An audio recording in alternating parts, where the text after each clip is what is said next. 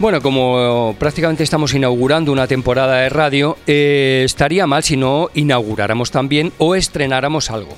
Y en este caso no hemos estrenado ropa porque, porque somos gente humilde, gente que no nos gusta aparentar, entonces venimos con la misma ropa de, de, los años 80, tenemos muchísimo fondo de armario, pero lo que estrenamos es sección y estrenamos colaborador. Y para saber de qué se trata y de quién se trata, Curra Fernández. Le entrevistamos en pleno confinamiento y hoy está de nuevo con nosotros. No es un acertijo. Él es Juanjo Fraile y le vamos a tener por aquí a partir de ahora para contarnos muchas, muchas cosas que nos van a venir muy, muy bien.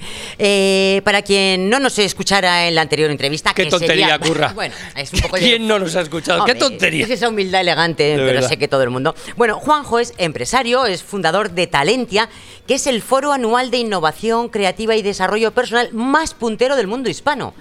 Eh, lleva muchos años estudiando y profundizando en técnicas para la mejora personal y para ello tiene una web de la que ya hablamos, que es eh, la magia de la gratitud.com, una web que se llama como el libro que ha publicado, La magia de la gratitud. Que va a ser como se va a llamar esta sección, por cierto, si no lo sabías. Hola, Juanjo. Buenos días, eh, Juan Luis, buenos días, ¿qué tal estáis? Muy bien, estamos fenomenal. Y bueno, que sepas que la sección tuya se va a llamar La magia de la gratitud, que se nos ha ocurrido. Está bien. ¿Eh? Después de darle mucho al coco, pues hemos dicho, ¿cómo lo llamamos? Pues como el libro de Juanjo Fraile, La magia de la gratitud.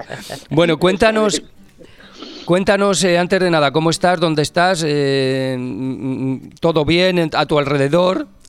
Sí, sí, la verdad es que estoy en Santander hoy porque, bueno, pues uno es de Santander y, en estos tiempos complejos eh, quiere estar cerquita de la familia, ¿no? Y haciendo teletrabajo, a ver si nos sacan ya la normativa del teletrabajo y me computan las horas. O sea, haciendo teletrabajo, trabajando mientras ves la tele, ¿o qué? Sí, bueno, y escuchando la radio, ¿no? Yo, al final, esto no, no, podemos dejar de hacer lo que veníamos haciendo en el pasado, y es escuchar la radio mientras que uno trabajaba, y ahora hacemos exactamente lo mismo, pero con pantalla. Efectivamente. Está muy bien eso. Bueno, cuéntanos un poco en qué va a consistir eh, tu sección a partir de ahora. ¿Qué, es lo que los siguientes van a encontrar? Bueno, a mí me gustaría que desaprendamos, que desaprendamos. Es decir, que, que la vida es mucho más que, lo que estamos viviendo, es mucho más que cómo nos valore la gente, es mucho más que lo que tengamos, es mucho más que aquellas cuestiones que nos han educado ah, para asociadas al éxito y que volvamos a ser niños. Yo creo que es ah, extraordinariamente divertido e interesante volver a ver la vida con una expectativa de ilusión, abrazar la incertidumbre, querer a tus amigos, eh, ser sincero, encontrarte a gusto, dormir bien y, sin utilizar eh, prácticamente ningún fármaco ni ninguna cosa extraña. ¿no? Por lo tanto, al final me gustaría compartir con vosotros eh, una especie de pequeña guía que nos ayude a conectar con el desarrollo emocional y a, vivir mejor. Bueno, en, tu libro y en tu sección hay un, como, no sé cómo explicarlo, hay como un fenómeno eh, latente todo el rato flotando en el ambiente que es la gratitud, ¿no? Eh, lo que pasa es que, claro, leyendo tu libro y hablando contigo, si uno es creyente, vamos a decirlo así clarísimamente, lo tiene más fácil, ¿no? Eh, por la, bueno, pues yo dedico cuatro minutos por la noche antes de acostarme, cinco minutos como tú recomiendas, a, dar gracias, ¿no? En, general, si tú eres creyente, pues sabes a quién dar gracias. Si no lo eres, ¿a quién das gracias? O sea, bueno, es que no va de religión. No, ya, ya, ya lo sé, pero quiero decir que cuando tú tienes a alguien enfrente o tienes algo enfrente o tienes una creencia enfrente, digamos que se facilita esa labor, ¿no? Tan, tan terapéutica, por otro lado. Claro, pero fíjate que eh, probaras a darte las gracias a ti mismo. Es decir, probaras a darte las gracias eh, por decir, oye, hoy he estado bien, hoy ha sido un buen día, o, oye, hoy he aprendido determinadas cosas porque estaba sufriendo. Eh, en segundo lugar, imagínate que das las gracias a todo lo que te rodea que normalmente damos por hecho. Fíjate, se da una paradoja en la vida, Juan Luis, y es que nos vuelve loco conseguir algo, lo que sea, ¿no? Y una vez que lo tenemos, es como lo del fútbol, ¿no? Ganas el título y al siguiente partido. No, pues vamos a dar las gracias también a eso que hemos conseguido o a eso que tenemos cerquita y vamos a valorarlo en su justa medida. A saborearlo, que es una manera de saborearlo, ¿no? Esa es la idea. Y, además saborearlo desde dentro. O sea, aquí el jaleo, hoy por la mañana me escribían en las redes sociales, eh, alguien, no le conozco, la verdad, una chica, yo creo que era desde Argentina, y me decía, ¿por qué das tres veces las gracias cuando dejas un mensaje escrito? Es redundante. Y digo, no, porque mira, o la primera vez tiene que ver con la educación, y es que nos han enseñado que de bien nacido es ser agradecido, y si no das las gracias parece que, que te portas mal. Pero cuando lo haces tres veces, eh, de alguna forma estás siendo consciente de que tienes que sentir las gracias, no darlas verbalmente, sino sentirlas. No es necesario ir por la calle dando las gracias a todo lo que te encuentras, ni ponerte delante de una planta y decirle gracias por florecer, sino que es necesario que te mires al espejo a ti mismo por la mañana y te digas, carajo, pues joder, que estoy bien, ¿sabes? Que estoy vivo, que la vida me ha regalado otro día, que realmente tengo buenos amigos, que no tengo demasiados motivos para quejarme y hablaremos de ello algún día. Y aquellos que tengo, créeme que si los enfrentas y aprendes la lección que te traen, incuestionablemente vas a poder agradecerlos finalmente. Y de eso, por experiencia no agradable, también he aprendido yo, ¿no? Eh, Juanjo, tú hablas de romper con los juicios de terceras personas. ¿Eso qué significa? El que dirán, el que dirán. En efecto, que, no debemos escuchar muchas veces lo que los demás digan de lo que somos o hacemos. ¿Cómo lo podemos entender? Yo lo que digo es que la realidad es neutra, ¿sabes? Es decir, al final, eh, todo, todo lo que pasa a tu alrededor eh, son cosas que, están pasando, te gusten o no te gusten. Vivimos en una incertidumbre y en un cambio permanente, pero además incluso físicamente. ¿Qué sucede? Que esa realidad que es neutra, tú la puedes ver eh, subjetivamente como tú quieras. La puedes ver como vaya putada, menuda faena, qué mala suerte tengo, me cago en la leche, o la puedes ver diciendo, bueno, pues está ahí y, son las cartas que me han tocado como si fuera una de las, una de las manos dadas de Mus, ¿no? Y no siempre van a ser las que tú quieres, pero las cartas con las que te está tocando jugar, incuestionablemente puedes jugar con ellas de una manera en la que te encuentres, en la que te sientas infinitamente mejor. Y ahí, sin duda, vuelvo a lo de antes, eh, tenemos que tener todos una pequeña guía de desarrollo emocional que es la que no nos han enseñado cuando éramos niños, más bien al contrario, nos han desenseñado lo importante, nos han educado en términos de desarrollo intelectual y de desarrollo material. Bueno, además yo creo, Juanjo, eh, perdona que te interrumpa, pero yo creo que con el con esta sociedad cada vez más consumista en la que nos hemos metido y que nosotros hemos eh, participado eh, en que en que crezca y en que se desarrolle, en que no sé, en que nos devore, nosotros también somos culpables. Entonces los primeros que tenemos que empezar a desaprender somos nosotros. Y mira, fíjate qué triste que si tú te pones a, reflexionar sobre hacia dónde va el mundo y de dónde venimos, eh, muchas veces lo que vamos a tener que vernos obligados es precisamente por eso a volver a, vivir y a sentir como sentían ya nuestros abuelos. Es decir, vamos a tener que dar pasos atrás, a, estar mucho más en contacto con la naturaleza, a, respetar un poco más las relaciones humanas. No es tan importante tener como, como sentir y como, como disfrutar de la vida. En fin.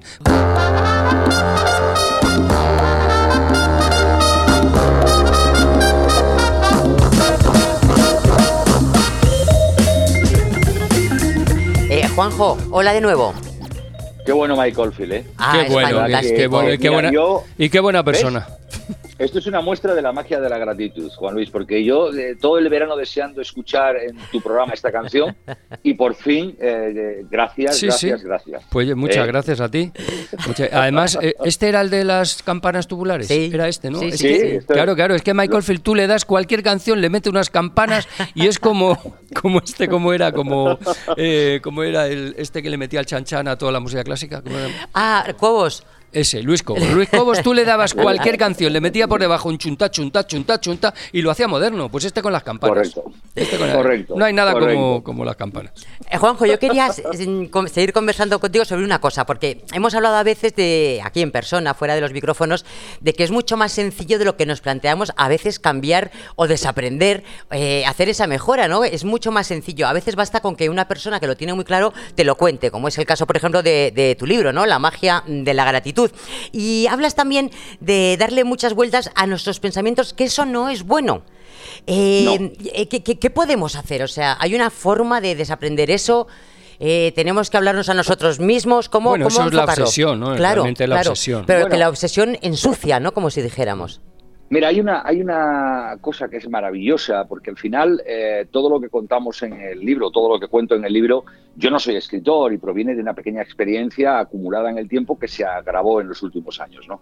Eh, mira, eh, pensar no existe, ¿vale? Existe la mente, pero las ideas no existen. El ser humano eh, está creado para percibir las cosas que existen a través de, los cinco sentidos. ¿Vale? Tú puedes ver, tú puedes oír, puedes oler, puedes tocar, etc. Pero las ideas, como tal, no existen. Son creaciones imaginarias de la mente. ¿Vale? ¿Qué sucede? Que eh, en el instante en el que te des cuenta de que las ideas no existen, lo que no tienes que hacer es que te condicionen negativamente. bueno, más que, más, que, más que que las ideas no existan, eh, sino que las ideas son creaciones nuestras, ¿no? Es lo que quieres decir. Correcto, sí, pero no existen, Juan Luis. Y te pongo un ejemplo que le narro en el libro, ¿no? Que es, tú imagínate que esta noche tuviste una pesadilla, ¿vale? Eh, y, y, la viviste intensísimamente, tal es el punto que sudaste, pensaste que te perseguían, cada uno la que haya tenido. Vale, cuando abres los ojos, ¿qué es lo primero que te dices? Menos mal que no ha pasado. No sé si me explico. Menos mal que, es un sueño, menos mal que es una pesadilla, no existe. Vale, no hay diferencia intelectual entre una pesadilla durmiendo y una pesadilla despierto. No existe, no existe. Consecuentemente, si cuando a ti te llegan pensamientos negativos, imagínate un prejuicio, imagínate un miedo, imagínate una inseguridad, a ti mismo detienes un poquito, eh, eh, nada, tres segundos tu, tu instante y te das cuenta de que esa idea no es real, cuando digo que no existe, no es que no la tengas, es que no es real, es que es imaginaria. Claro, claro. O sea, entiendo que estás hablando de, ideas y no de realidades, quiero decir, cuando... Claro, porque pero es que las realidades las percibes a través de los sentidos. Quiero decir, tú y yo ahora mismo estamos eh, grabando esto, estamos haciendo esta entrevista como consecuencia de que nos estamos escuchando. No sé si me explico. Pero si cerrásemos los ojos, mientras que estamos hablando, tú puedes imaginarte cualquier cosa. Yo me puedo imaginar dónde estás tú, tú dónde estoy yo, pero eso no significa que sea cierto. No, yo prefiero, prefiero no imaginarme dónde estás tú porque si no te cogería muchísimo asco, Juanjo.